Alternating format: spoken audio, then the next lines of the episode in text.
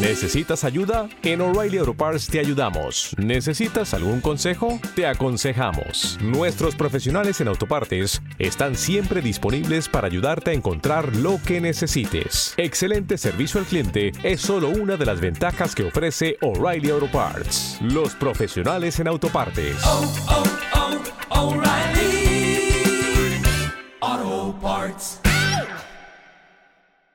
Naciónpodcast.com te da la bienvenida y te agradece haber elegido este podcast.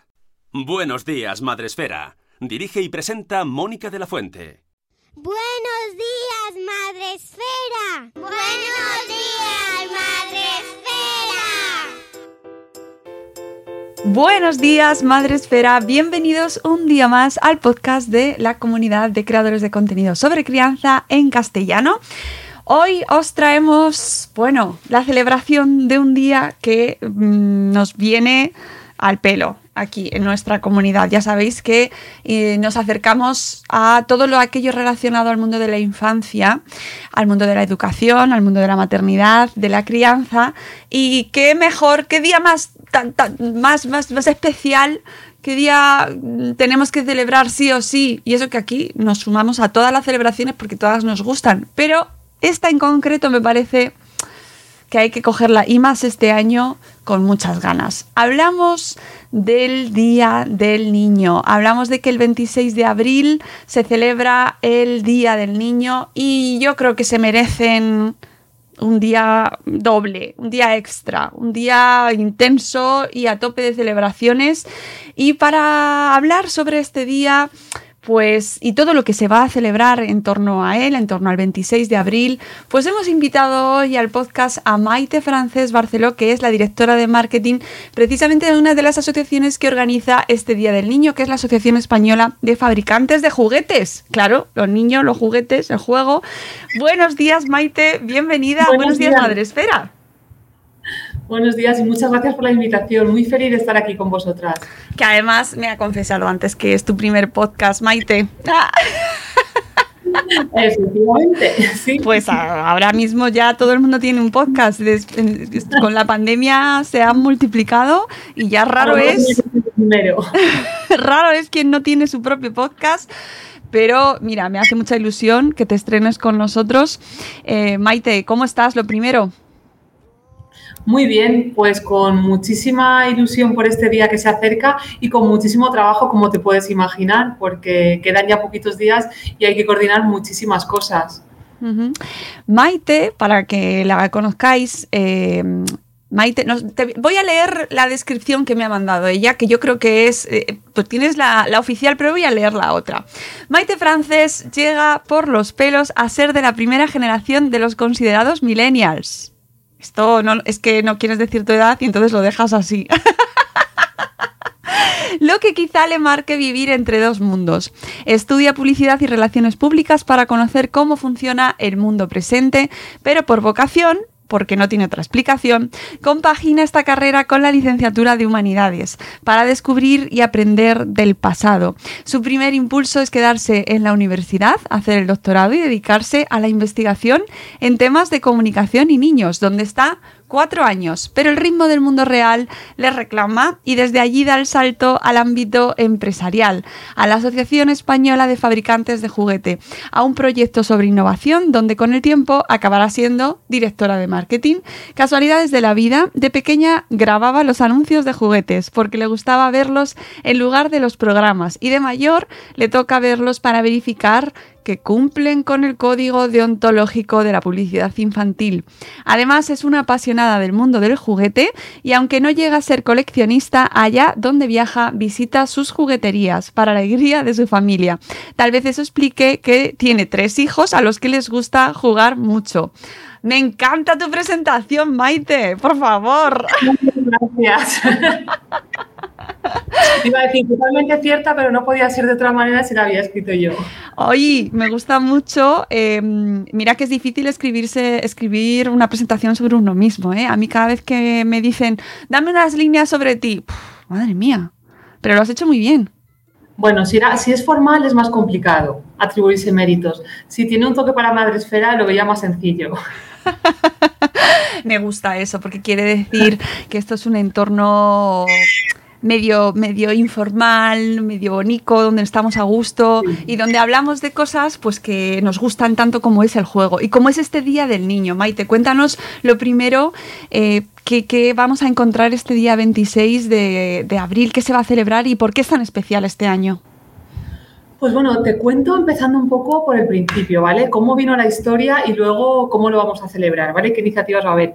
La verdad es que el año pasado los que somos madres y padres eh, entendieron que vivimos un momento realmente difícil con los niños de la noche a la mañana encerrados en casa sin, sin, poder salir, sin alternativas, eh, dejando de ver de golpe a, a, los familiares, fue un momento duro en el que todos nos tuvimos que reinventar, pero quizás los más, los grandes olvidados fueron los niños.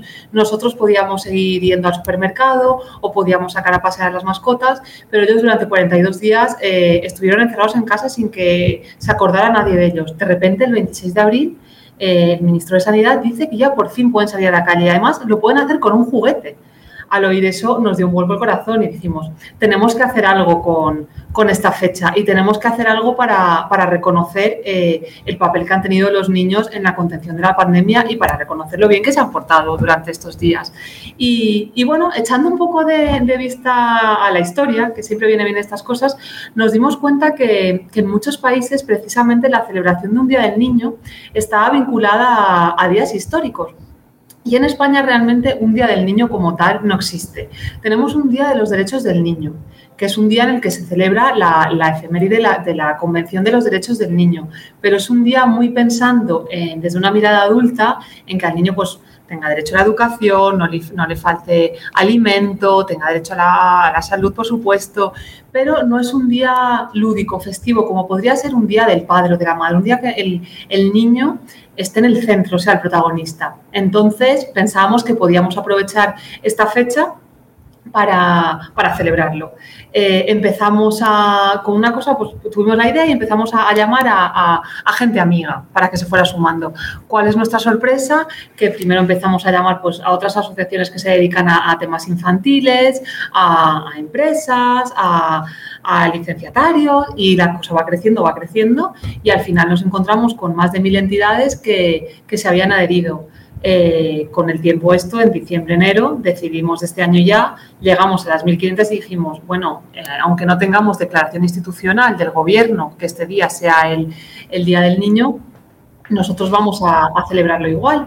Y, en este momento nos encontramos. Arrancamos con, con más de 1.500 entidades, ya digo, con la, con la petición formal realizada al gobierno, que se ha realizado, pero bueno, en estos momentos es más complicada esta vía y, bueno, se han ido sumando hasta crear un, proyecto transversal y, holístico precioso en el que está integrado tanto la parte de empresarial, la parte de, del comercio, la parte de, de, la solidaridad, la parte educativa y la parte cultural y, ocio y, deporte, con lo cual eh, tenemos una esfera redonda en la que atañemos a todos los públicos que se dirigen a, a todas las áreas que se dirigen a, a, la infancia.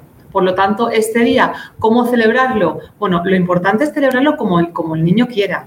O sea, queremos que ese día el, el, niño tenga voz. De hecho, hemos realizado una investigación eh, sobre mil niños que ha llevado a cabo el Instituto Tecnológico del Juguete, AIJU, y en la que le preguntamos a los propios niños que, que nos digan cómo querían que fuera su día. Bueno, hemos tenido eh, unas iniciativas divertidísimas, muchas de las cuales ya nos podemos imaginar, ¿no? Comer helado todo el día y que haya más patio o que directamente eh, no haya escuela o no haya actividades extraescolares ese día pero la verdad es que con las 1.500 entidades tenemos iniciativas eh, preciosas para disfrutar ese día y del fin de semana previo, ¿no? porque el 26 de abril cae el lunes. Pues imagínate, desde el punto de vista de los museos, han hecho talleres específicos y, colecciones para el Día del Niño. Desde el punto de vista de, de los clubes deportivos, también tienen iniciativas. Desde el punto de vista de los ayuntamientos, una iniciativa que, bueno, que tanteamos, vamos a hablar con ayuntamientos a ver, y la verdad es que nos ha sorprendido muchísimo la respuesta, súper implicados, lo ven una acción muy bonita y además la, capilaridad que ellos nos, nos, permiten al dirigirse tanto a la parte de, educación como de cultura, como de comercio, es amplísima y van a hacer también desde ayuntamientos cerrar calles, eh, van a hacer también otras iniciativas como concursos eh, en los colegios directamente. Luego, por la parte de vista de, los coles, hemos propuesto un reto un reto al que animo a todo el mundo a, sumarse, que es un aplauso, un gran aplauso el lunes 26 de abril a las, a las 9 de la mañana de un minuto para los niños y también para los profes, que realmente se enfrentaron a una situación totalmente adversa el año pasado. Yo creo que, en su gran mayoría lo, superaron todos con, creces. Y luego, desde el punto de vista de, los comercios, también están haciendo iniciativas especiales en tiendas, pues están haciendo demostraciones de producto, están haciendo talleres, están haciendo promociones. Desde el punto de vista de la solidaridad, lo que estamos haciendo es, bueno, acordarnos también de, aquella infancia más desfavorecida. Queremos que todos los niños puedan celebrar ese día y, nosotros somos la asociación, pero el gran impulsor de esta iniciativa es la Fundación Crecer Jugando. Entonces, a través de la Fundación y de la campaña Compartir Recicla, vamos a, donar juguetes eh, a niños a través de, ONGs. También se van a donar juguetes en, hospitales eh, a través de las empresas jugueteras. Por lo tanto, eh, tenemos un montón de, acciones y, muchísimas más que os animo a que lo visitéis en la web Día del Niño, en el apartado ¿Qué va a pasar? que estamos colgando todas las iniciativas. Mm, efectivamente, en diadelniño.es tenéis eh, pues tanto la explicación, ¿no? que es este día de por qué esta fecha que también nos ha explicado Maite, qué va a pasar, la manera de sumaros, eh, de participar con el cole, eh, de que los... O sea, a Madrefera nos escuchan muchos maestros, muchas maestras y, oye, que si os interesa, si os apetece, podéis participar con, con vuestro cole y además tenéis mesa de expertos porque también va a haber, entiendo, tenéis eh, pensado hacer charla o cómo lo habéis pensado en este sentido? Pues en principio está pensado para los que se han adherido, Madresfera está adherida, eh, hacer la, mesa de expertos que podáis acudir, ¿vale? Porque es una es una, mesa de perfiles transversales vinculados con la infancia, con lo cual es muy interesante porque hacen, bueno, se habla pues de, los efectos del confinamiento, se tratan diferentes temas para luego cada uno desde su disciplina explicar por qué es importante celebrar un Día del Niño. Y la verdad es que es muy apasionante, tuvimos una el 18 de, noviembre y como son perfiles tan diferentes, ¿no? Pues desde el ámbito de la, de la psicología, de la pediatría, de la pedagogía, hay, un escritor infantil, entonces cada uno aporta esa visión tan específica y a la vez tan global y, la verdad es que es un contenido, es una pasada poder contar con ellos. Eh, Maite, eh, ¿qué, es lo que más os está sorprendiendo en la celebración de esta, en, todo lo que está suponiendo la organización de este Día del Niño? ¿Qué es lo que más, eh, más importante consideráis, que queréis que se destaque sobre todo? Pues queremos que se destaque sobre todo eh, la figura del niño. Nos estamos olvidando de, la importancia que tienen los niños en la sociedad. Estamos eh, tendiendo hacia una pirámide poblacional eh, totalmente invertida.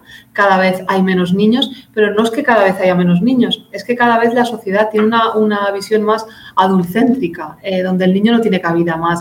Más restaurantes sin niños, más hoteles sin niños, más sin niños. Los niños parece que, cada vez molestan más y, en realidad los niños son el futuro de una sociedad. Una sociedad eh, sana es una sociedad donde los niños tienen un gran protagonismo. Sorprende además, por ejemplo, eh, en temas ya de juego, aunque, aunque no solamente de juego el Día del Niño, ¿eh? estamos hablando de, todo aquello que propicia que, el niño sea un ser feliz. Pero, por ejemplo, en, temas de juego, sorprende eh, cómo se abandona el juego cuando es eh, la esencia de la infancia, ¿no? Y vamos avanzando hacia, hacia primaria y el juego desaparece radicalmente de, la vida de los niños y con ellos el, tiempo del esparcimiento, ¿no? O sea, la, vida se llena de, obligaciones, de actividades extraescolares y los a muy temprana edad se les exige una responsabilidad muy amplia, dejando poco espacio a, su creatividad y a su desarrollo pleno.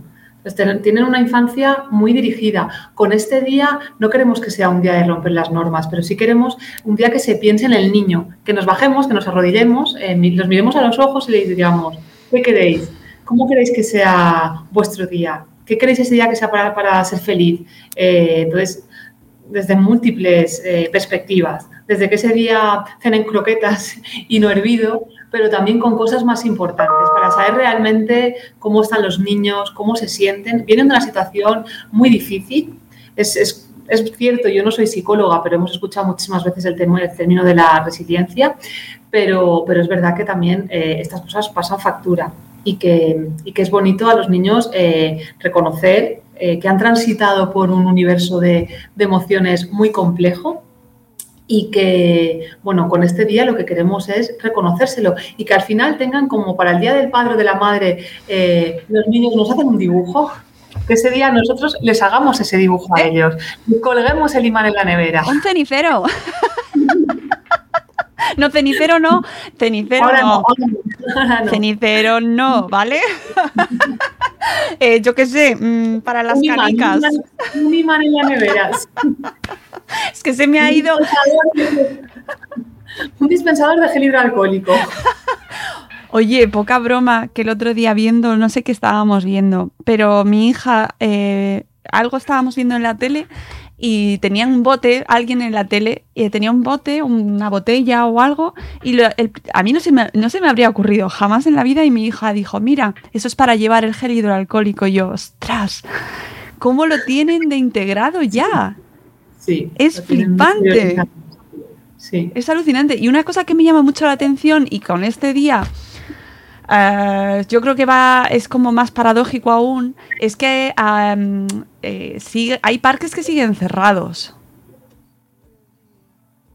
Sí, nos hemos, bueno, es que en España, ¿sabes? El problema que tenemos por comunidades autónomas. Cuando nosotros el año pasado, por estas fechas, pensamos en, en hacer un Día del Niño, eran todas las acciones estaban destinadas a hacer en la calle porque teníamos muchísimas ganas de salir a la calle. Entonces era cerrar calles, comercio en la calle, eh, eh, conservatorio a la calle, bibliotecas a la calle, todo era en la calle.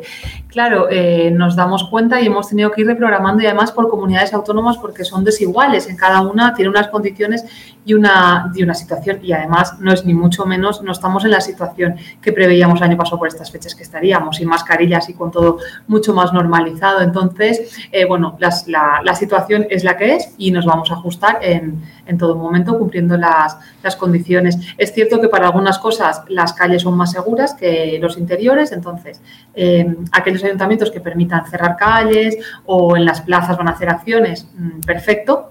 Y en lo que no, pues también se va a jugar con, con cosas virtuales, que en principio no, no estaban tan, tan pensadas para este día, pero bueno, eh, volvemos a lo mismo, la situación es la que es y, y vamos a coger lo, lo bueno que tiene, que es poder celebrarlo al menos. Claro, el otro día veía un vídeo precisamente de una niña golpeando un cartel con un palo que ponía eh, parque cerrado y era como la manifestación más absoluta ¿no? de la frustración de muchos niños y muchas familias que ve- vemos como eh, mientras eh, lo- las calles han y los espacios urbanos han sido tomados por los negocios y por los bares y por las terrazas, los parques es- eh, de juegos eh, han seguido estando cerrados durante mucho tiempo, se han abierto en el último lugar y siempre han sido considerados como... "Mm, ¿A que te lo cierro? Mm, te lo cierro lo primero. ¿Sabes? Sí, y es sí, una pena. las últimas Sí, sí. Es lo que, es, es lo que hablábamos. eh, los niños son los últimos a los que tenemos en cuenta. También es verdad que son eh, los que menos se quejan. Entonces, eh, Claro. no son tenidos en cuenta. Realmente las, investigaciones, las últimas investigaciones científicas apuntan en que, en que, primera, los niños no son grandes transmisores, ni los parques han sido grandes focos de contagio, pero, eh, bueno, Este tema lo hemos hablado muchísimo y, y, sin embargo los niños, aunque sean los que menos se quejan, son eh, los que más, uno, uno, de los colectivos que más ha sufrido las consecuencias, ya que se han visto sus... Todos nos hemos visto afectados, pero es que los niños eh, están desarrollándose, están creciendo y esto impactará en su vida de múltiples maneras, sin ser alarmistas, ¿eh? que yo no quiero irme hacia ese extremo, pero es verdad que hay que reconocer que los niños han hecho un esfuerzo, y yo creo que este día está pensado para eso, ¿verdad? Eh, que han hecho un esfuerzo alucinante todos cuando han vuelto al cole en septiembre. Estábamos todos temblando y, tanto los profes y los coles y, todo el equipo de los colegios y del equipo directivo y, de, administrativo, personal, limpiadores, equipos de, de comedores, lo han hecho todo maravilloso, pero es que además los niños se han adaptado, vamos, ¿Cómo lo han hecho? Mira, justo ese fue uno de los temas que salió en, la mesa de expertos, ¿no? Porque decían que, claro, eh, los niños a partir de cierta edad eh, de los seis años, sobre todo en la educación primaria, ya empiezan la, socialización real y que los, los estábamos educando antes en un mundo muy social, en un mundo en el que tenías que dar dos besos o decir hola, adiós, acercarte, saludar, ser, cariñoso con los familiares, cuando de repente viene esto y es todo lo contrario. lo primero que impones la distancia social. Eh, y esto para, para, unos niños que están creciendo es algo vital para su desarrollo. Pero es que si nos vamos hacia infantil, cuando están desarrollando conceptos tan importantes como es la empatía, eh, los niños empiezan a llevar mascarillas, con lo cual los gestos no puedes adivinar, sí, por la mirada, pero no puedes adivinar bien cómo se está sintiendo el otro. Pero es que además, cuando les estás enseñando lo importante que es compartir, las profesoras de, infantil lo sabrán, lo difícil que es en estas edades que compartan el camión, que compartan los blocos de construcción, ahora les estamos diciendo que no, que lo tuyo es tuyo, que te traigas tus colores de casa, tu material y que los juguetes no se comparten, porque son foco de contagio. Entonces, esto tiene unas repercusiones que, bueno, no podremos saber ahora, serán a largo plazo, pero amplísimo, porque lo vemos hasta con los familiares. Eh, el otro es considerado como, un enemigo, incluso aunque sea un, familiar cercano, un primo, un tío, eh, es, potencial contagiador. Entonces, las familias cada vez se cierran más, y el otro es, visto como un enemigo. Esto, esto puede tener repercusiones y, realmente para los niños cuando su cerebro está en formación es algo que, tendrían que los psicólogos enseñarnos cómo, cómo tenemos que gestionar. Porque es mm. verdad que los padres en casa eh, hacemos lo que podemos, pero cuando soltamos a los niños están en una situación que, que ni los niños ni los propios profesores estaban preparados para esto. Claro, sí, sí, realmente tenemos mucho por delante y, mucha conversación para explicar a nuestros hijos cómo estos son circunstancias extraordinarias y que quedará algo de, todo esto. Eh, seguiremos llevando mascarillas durante tiempo, esto no va a pasar de un día para otro, pero sí seguir explicando ¿no? el tema de compartir, a ver cómo lo adaptamos para que nuestros hijos, bueno, pues que no crezcan en ese eh, esto es mío y, nada más que no me lo toques.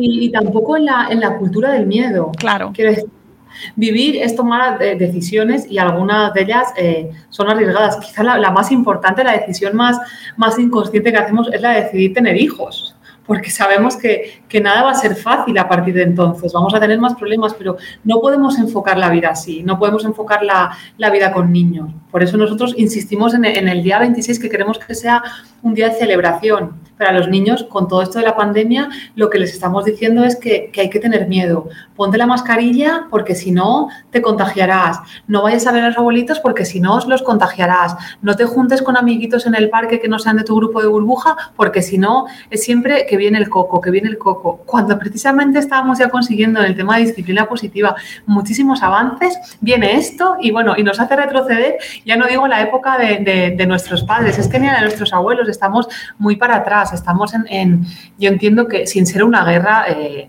gracias a Dios no tiene nada que ver lo que estamos viviendo, pero sí que en, temas de miedo hay familias que, lo están viendo con, mucha tensión, con mucha psicosis. Y claro, los niños están respirando esto. Hmm. Sí, eh, oye Maite, ya que te tengo aquí y aprovechando eh, que lo comentabas en tu descripción tan fantástica, dame unos minutitos sobre este tema de el código odontológico de la publicidad infantil. Anda, que me parece un temazo. Pues es un temazo, es un temazo. ¿eh?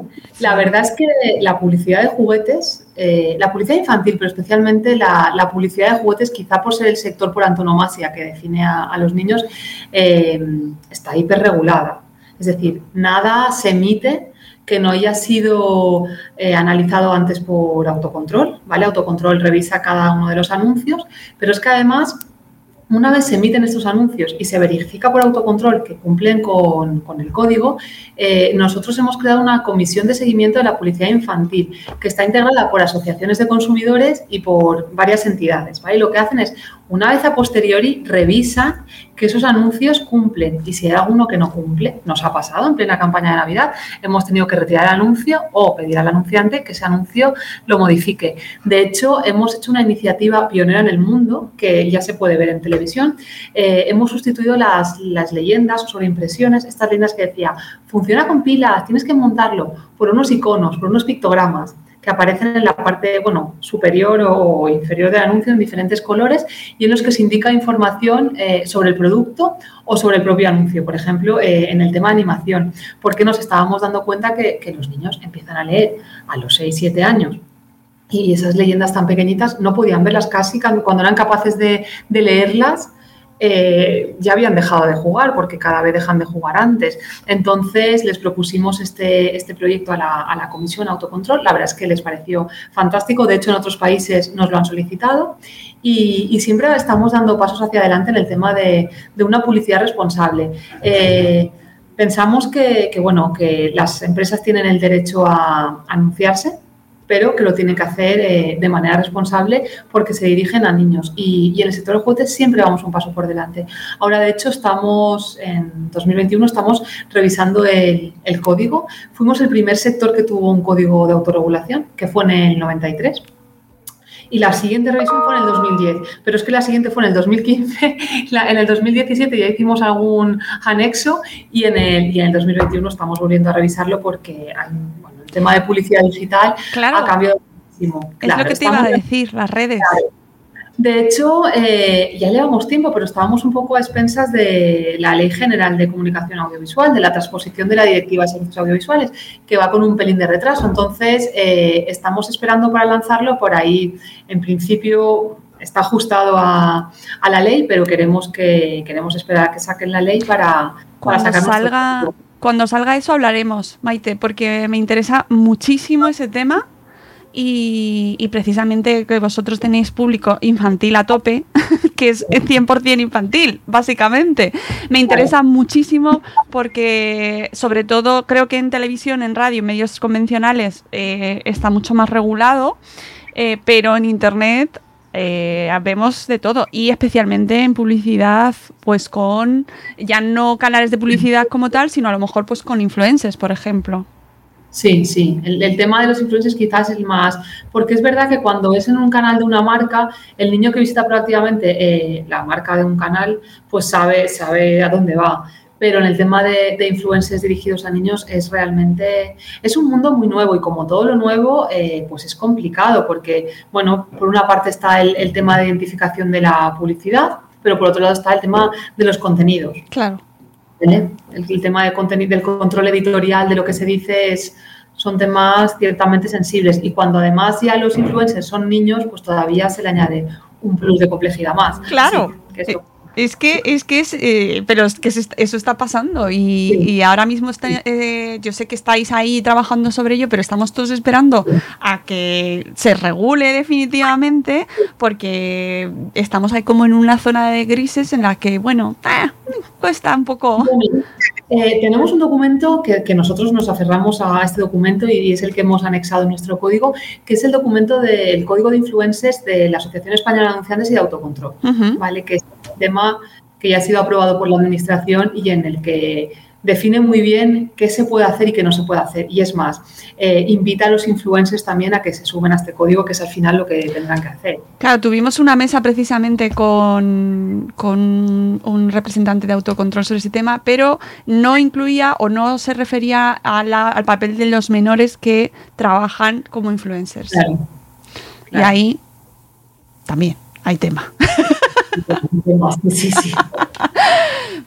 Pero bueno, en fin, hablaremos sobre ello cuando, cuando llegue el momento, Maite, porque me interesa muchísimo. es un tema que quiero traer y que además creo que todos ganamos regulándolo y, con las cosas claras para que se trabaje de manera adecuada, porque al final todos queremos el bien del, el, bien del menor, ¿no? Y del, del niño que está delante de la pantalla, detrás de la pantalla, en ambos casos. Y, esto es algo que además las empresas tienen muy claro. ¿eh? es verdad que, son muy conscientes del público al que se dirigen y que hay que cuidarlo. Pues hablaremos sobre eso, pero mm, recordamos que hemos, mm, este programa eh, lo hemos hecho para recordaros, para contaros que el 26 de abril se celebra el Día del Niño, que, ya nos acusan mucho en muchas ocasiones de que somos una generación de padres y de madres para los cuales el mundo gira en torno a los niños, que nos hemos hecho, eh, que, que vivimos para los niños, que les damos todo, que no hay límites. Bueno, o llegamos o no nos pasamos, ¿no? y la verdad es que no estoy para nada de acuerdo en eso. Creo que nuestros niños eh, a nivel social y a nivel institucional tienen que ser considerados mucho más, que los niños son personas, que eso lo decimos mucho, que es una obviedad muy obvia, pero que en muchas ocasiones no se cumple porque son considerados ciudadanos de segunda y lo vemos en muchos casos, ¿no? Eh, no son tomados en cuenta de una manera eh, mm, racional, es decir, podemos verlo en decisiones que se toman y que se han tomado con la pandemia y que se toman en general, ¿no? que se consideren como ciudadanos de pleno derecho y, que queremos darles su día en condiciones. Eh, Maite, que, que ánimo con lo que viene. Muchísimas gracias. Y, espero que sean muchos años más y que lo celebremos junto a vosotros y que estemos ahí con Madresfera a tope eh, todos los años que se celebre. Nos apuntamos. Pues mil gracias. Así sea, eso es lo que queremos, consolidar la fecha en el calendario y que, que sea un hito para los años venideros. Os animo también, tenemos, hemos lanzado una iniciativa en change.org para solicitar firmas para que sea declarado institucionalmente este día. ¿Vale? O sea que, si queréis todavía hacéis a tiempo. Pues animados estáis todos desde, desde aquí, desde Madre Esfera. Muchísimas gracias, Maite, eh, por acompañarnos hoy. Espero que eh, el primer podcast no haya ido muy mal. Amigos, nosotros nos vamos, os emplazamos a que celebréis junto a nosotros, junto a toda la sociedad y a que aplaudamos a nuestros niños, a nuestras niñas, porque eh, de verdad que se lo merecen y que quede instaurado este Día del Niño para, para, los años de los años y que, lo tengamos ahí. Muchas gracias por todo vuestro trabajo, Maite, y nosotros volveremos en un nuevo episodio de Buenos días, Madre Esfera. Hasta luego, Mariano. Adiós. Hasta luego, Mónica. Muchas gracias.